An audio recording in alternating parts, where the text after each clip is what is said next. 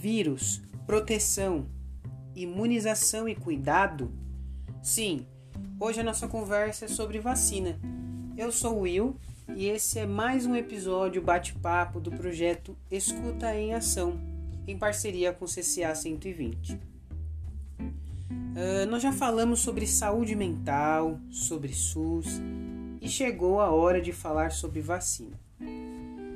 Essas substâncias biológicas que são introduzidas no nosso corpo e que também são responsáveis por ativar o sistema de proteção, conhecido como sistema imunológico.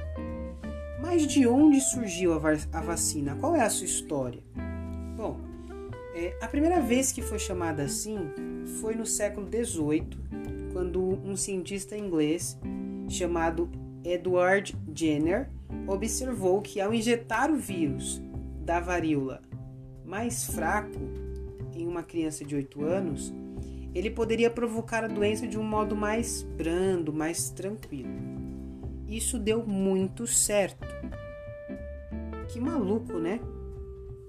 Mas é importante dizer que o risco desse procedimento, é, naquele momento, foi um pouco arriscado, porque ele não conhecia muito bem.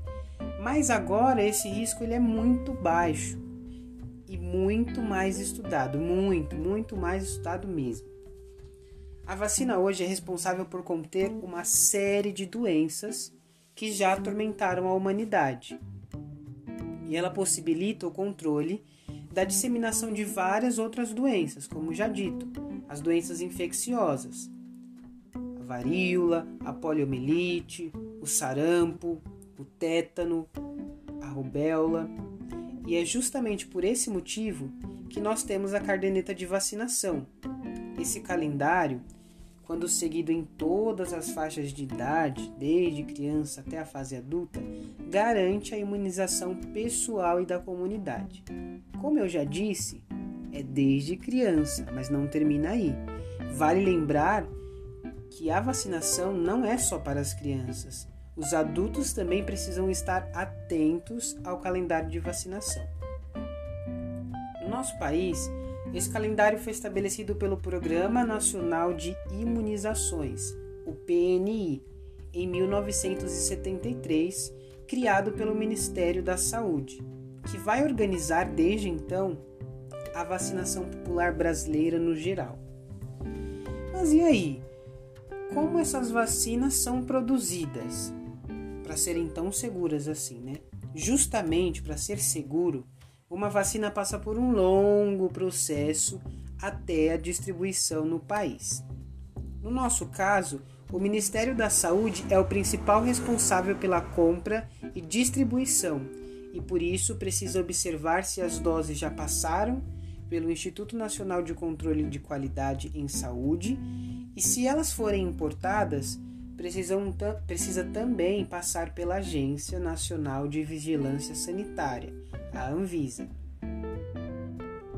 É muito importante estar atento às novidades sobre as novas vacinas, sobretudo nesses tempos de pandemia e é muito importante também buscar fontes seguras de informação, não esquecendo que entre 2 e 3 milhões de vidas, segundo a Organização Mundial da Saúde, a OMS, são preservadas por meio das vacinas.